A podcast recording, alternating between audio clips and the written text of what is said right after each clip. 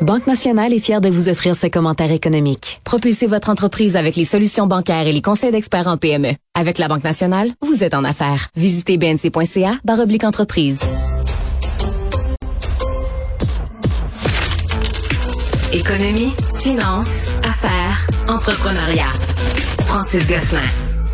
Hey, je sais pas, Francis, si je t'avais donné mon, mon conseil économique de l'année passée, hein, que j'avais obtenu de, de, de députés, de députés, de politiciens savants et d'écologistes raffinés. Qui, les, les, actions dans le pétrole, touchent pas à ça. Investir dans le pétrole, c'est fini, c'est le passé. Touche pas à ça. Euh, effectivement, Mario, c'était un, un, conseil peut-être que tu aurais pu suivre. Euh, ça t'aurait permis de te draper dans une certaine vertu. Euh, mais pour ce qui est de, tes, euh, de, tes, de ton portefeuille d'action, c'était pas un conseil à suivre. Puis c'est un peu de ça que je voulais parler rapidement. On a eu les. Mais là, c'est c'est pro proche d'indécent les profits là, quand même. On fait des farces, mais. Ouais, mais en tout cas, j'ai une lecture. oui, dans l'absolu, c'est un peu indécent, mais je voulais juste apporter un éclairage un petit peu différent à ça, Mario, parce que tu me connais, je suis pas le genre à acheter les bras en l'air puis euh, à sortir dans la rue. Pour ça qu'on euh, et, donc, par exemple, euh, parlons de Shell. il y a eu Exxon ces derniers jours, euh, de mémoire 39 milliards de dollars de profit. Là, donc c'était un gros chiffre. Et là, ce qu'on a appris hier, c'était euh, Shell, donc qui a annoncé donc ses profits pour l'année euh, et donc profits qui ont évidemment beaucoup augmenté et même il y a des questions de profits records pour la, la compagnie, donc qui qui atteint un, un nouveau sommet à 55 milliards de dollars pour l'année. Euh, ce que je voulais expliquer, Mario, quand même, puis je n'essaie pas de justifier ça, mais euh, on, on, on, jette les bras en l'air parce que c'est un gros chiffre, mais il faut toujours regarder le chiffre par rapport euh, à la valorisation de l'entreprise, à ses actifs puis à son équité. Non, faut le prendre en pourcentage, là, c'est sûr. Exactement. Et, et, dans, et dans ce cas-là également, c'est une très bonne performance, là, dans le sens, euh, si on regarde par exemple par rapport à l'équité, c'est-à-dire la valeur de l'entreprise, l'ensemble de ses actions euh, en circulation, donc l'avoir des actionnaires, euh, la moyenne des, des dix dernières années, Mario, euh, pour Shell, par exemple, euh, a été de, autour de, euh, de, de 8% 9% Et il faut se rappeler quand même que ces entreprises-là, puis encore une fois, je ne suis pas du tout en train de me, porter à leur défense, mais ont eu de très mauvaises années 2020 et 2021. Fait qu'il y a un effet, à quelque part, de profit de rattrapage qui est en train de se produire actuellement. par exemple, si on prend vraiment sur l'équité, Shell, pendant la pandémie, avait perdu 9 et 13 donc, il fait un retour négatif sur ses, sur la valeur de son équité. Et là, ce qu'elle fait, c'est que c'est le retour du balancier. Elle explose. À, je t'ai dit, depuis 10 ans, la moyenne est à 8% Le retour sur l'équité, c'est 23,4% Ça veut dire que si tu avais 100 pièces d'action de Shell, le rendement dans cette année sur ton sur ton action, donc sur ton équité, c'est 23% de rendement. On va s'entendre que c'est pas la c'est pas la norme des rendements là. Non, par contre, comme tu dis, tu avais deux années négatives avant, tu as une moyenne de 8 sur 10 ans, avec peut-être que si tu prends quand on va prendre de 2020 à 2030, puis qu'on va prendre les négatifs puis l'année record, peut-être qu'on va revenir à 8 aussi. Ça va revenir à une moyenne honnêtement, je, je, serais très étonné que ça ne soit pas le cas. Donc il faudra voir l'an prochain si cette profitabilité-là se maintient, mais je serais très, très surpris. L'autre élément, Mario, que les auditeurs euh, peuvent peut-être être intéressés de regarder. Il y a l'équité. Bon, ça, c'est tout le volet financier, financiarisation de l'entreprise. Mais si on regarde vraiment la business d'extraire puis de vendre du pétrole, l'indicateur qui est très intéressant, c'est ce qu'on appelle le retour sur les actifs. Et donc, les actifs, là, c'est t'achètes une maison, tu la loues à des gens, ton retour sur actif, ben, c'est le profit que tu fais sur la mise de fonds, mettons, là, c'est très simplement. Ben, Shell possède quand même 437 euh, milliards d'actifs, c'est-à-dire des machines. Fou, des plateformes pétrolières des bateaux, ça. Et donc, quand ils font 50 euh, milliards, c'est un bon c'est un bon profit, mais ça reste juste 10% de rendement sur actif. Donc, c'est comme dire, j'ai investi 100 000 pièces dans une propriété, je fais 10 000 par année en échange. Encore une fois, c'est pas un... Mais tu sais, c'est un rendement qui est limite correct sur, sur des actifs investis. Et donc, tu sais, de, de jeter les bras en l'air, de dire 55 milliards, c'est un gros chiffre, ouais, mais qui a 500 milliards à investir dans une patente pour générer 50 milliards? Tu sais, c'est ça qu'il faut regarder également. Euh, et donc, euh, donc c'est juste, encore une fois, apporter un éclairage. Je trouve ça un peu indécent, moi aussi, personnellement. Ça a appelé là, partout dans le monde à des toutes sortes de, de, de, de mouvements là, pour la, la, taxation des surprofits. Puis, encore une fois, je trouve ça toujours un petit peu ça. Mais c'est parce que si on met si on met une taxation des surprofits, là, Mais là, je veux dire, il va peut-être falloir mettre aussi une, compensation ou un remboursement des, des, années pour perte.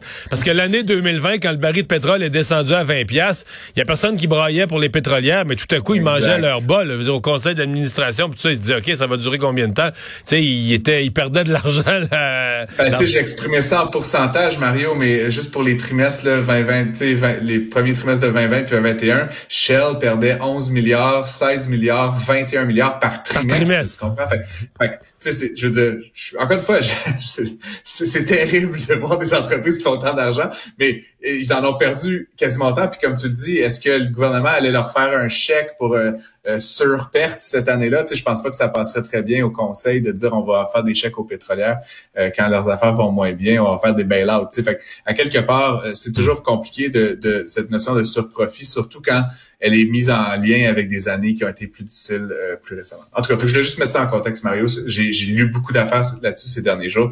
je trouvais que c'était, on obsédait beaucoup sur le chiffre, mais on regardait pas ce chiffre-là par rapport à ce qui était investi euh, par l'entreprise. Mais la vérité de tout ça, c'est que si on pensait comme Warren Buffett, en mars-avril 2020, là, quand le prix du baril de pétrole était à 20 pièces, les les actions des pétrolières étaient dans le cave, là, on aurait dû réhypothéquer nos maisons pour en acheter, puis de se dire, voyons, l'économie va revenir normale, puis les camions, puis les avions vont commencer à rouler, le prix du baril de pétrole va revenir normal, puis les actions vont remonter un jour. Mais bon, hey, euh, parlons de froid euh, pour Hydro-Québec. Ça va être, on parle évidemment, il y a de plus en plus de maisons, de plus en plus d'entreprises, et à chaque à chaque hiver, ben le plus grand froid de l'hiver devient un record de consommation, de vente d'électricité pour notre société d'État. Effectivement, puis tu sais, euh, ben, tu sais, Mario, il y a quand même une certaine tendance là, de longue date. Les gens ont des plus grosses maisons, les gens ont des résidences secondaires. Il y a l'électrification des transports qui vont pas tout à fait un gros phénomène actuellement, mais tu sais, voiture par voiture, il y en a de plus en plus. Euh, mais là, il va, faire, il va faire vraiment froid aussi. Je voyais que les centres de ski ferment, le carnaval, le Le carnaval de Québec.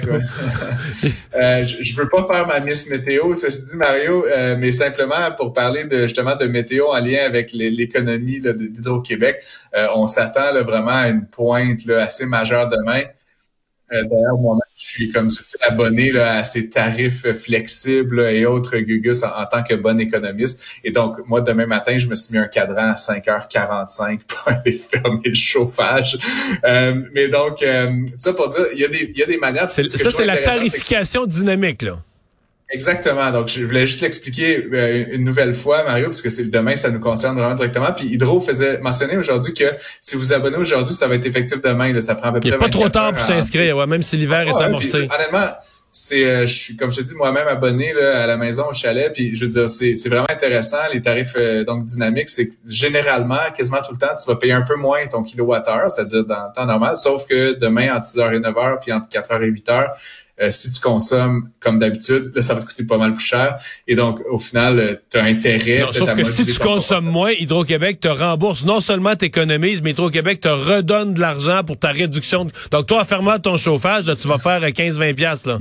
Il y a trois systèmes, là. Il y a ILO, qui est ce système-là, où là, vraiment, on te redonne de l'argent. Il y a le système euh, FlexD, qui est un système à juste deux tarifs. Fait que là, tu reçois pas d'argent. C'est juste que tout l'hiver, tu payes, je sais pas le tarif, là, mais c'est une demi-scène de moins par kilowattheure, mais là, ça fait qu'à la fin du mois, c'est plusieurs dizaines de dollars. Euh, puis tu as le système pour la pointe hivernale où effectivement, on prend ta moyenne, puis tout ce qui est en dessous, on te reverse un genre de crédit. Mais dans les périodes de pointe. Moi, c'est ça, moi, c'est ça que je suis abonné. Là. Exactement. Ben, c'est ça, c'est le crédit pour pointe hivernale. Comme il y a un matin, il y a un matin froid de janvier que j'ai fait 9 piastres, là. Ah, écoute, moi, c'est à toutes les. Il y a eu, plusieurs là, ces derniers jours. Puis là, évidemment, on s'enligne sur un week-end, en fait, à partir de demain pour un week-end assez froid. Fait que là, vous allez recevoir ceux qui sont abonnés ça sur l'application, par courriel, les notifications. Donc, il faut euh, encore une fois très simplement s'abonner. Mais ça vaut la peine pour les gens, là. Ça vaut la peine de surveiller ça, là, sérieux. Ça vaut la peine. Ben, en tout cas, donc Hydro, comme je l'ai dit, là, on, aime ça ou on n'aime pas ça, mais je trouve que cette, cette, cette logique-là, en tant qu'économiste, moi j'adore ça, Mario, de dire on va donner un incitatif financier clair aux gens de moduler leur, leur consommation. Parce que comme tu le sais, si on fait rien, si Hydro n'offrait pas ces options-là, ben là, on se retrouve à très, très point de la très, très proche de la puissance maximale lors des pointes. Puis ça nous oblige, comme tu le sais, je pense que tu en as parlé aussi ces derniers jours, mais à importer de l'électricité. Puis là, au moment où elle est la plus chère dans l'année, là, là, Hydro fait pas ah, d'argent ben cette journée-là, Hydro en perd, là. Non, exact. Fait que, on veut éviter ça collectivement. Encore une fois, rappelons qu'Hydro-Québec, à la fin, quand ils font de l'argent, ça nous revient. Ben on a tout intérêt. Puis encore une fois, Hydro-Québec nous donne euh, individuellement des incitatifs financiers à ajuster notre comportement. Fait qu'encore une fois, comme je te dis, moi, comme économiste, c'est un no-brainer. Je me suis abonné à ça un peu partout, puis, j'essaie de, moduler, puis j'incite vraiment les auditeurs à faire de même. Honnêtement, c'est même un peu drôle, tu sais, genre le petit. Puis là, je vais te dire mon truc, Mario, là, en tout cas, on est, on est en ligne, mais je monte le chauffage à 5h30, puis je le baisse à 5h59. Oh. Fait, fait, que j'ai comme un petit pic à 21, mettons, puis là, ça rebaisse vers Z, puis à 9h, on peut le repartir. Fait que on souffre pas beaucoup de ça là, vraiment, pendant ces, ces périodes de hey, Parle-moi de Meta, la compagnie mère de Facebook, euh, parce que elle a présenté des résultats. À première vue, pour un profane qui regarde ça, tu dis ouais, ils font moins d'argent, mais l'action, c'est incroyable. L'action a explosé aujourd'hui. là. Effectivement, donc c'est euh, l'entreprise a été assez malmenée hein, depuis un an. on se rappelle que au cours de l'année dernière, elle avait perdu euh, près de 60, un peu plus de 60% de sa valorisation boursière. Euh, Monsieur Zuckerberg, évidemment, a été un, peu pointé du doigt pour certains euh, investissements, certaines décisions stratégiques qu'il a fait, notamment en lien avec ce qu'on appelle le métavers, là, qui est cette espèce d'univers virtuel. C'est un peu en lien aussi avec les casques Oculus qui se vendent, mais franchement pas pas, à la hauteur d'une compagnie qui à une époque valait un trillion de dollars. Là, ça, ça se vend à quelques dizaines de millions de dollars par année, donc c'est assez négligeable pour eux. Alors que M. Zuckerberg avait comme tout investi comme si c'était vraiment l'avenir. Euh, les trois propriétés principales de Meta, c'est Facebook, on connaît bien, mais aussi Instagram puis WhatsApp. Euh, puis ce qui est en train de se passer, si on met le métavers de côté, c'est qu'il y a des nouveaux joueurs. TikTok en est un très important qui est vraiment en train de capturer là, surtout les jeunes et donc le marché publicitaire. Et donc, euh, Facebook, ce qu'on a appris aujourd'hui, a, vécu une baisse de revenus. Donc ça, c'est ça pas arrivé souvent dans son histoire. Pas une baisse de profit, là, une baisse de revenus. Ils rentrent moins d'argent carrément dans la compagnie. Là. Exactement.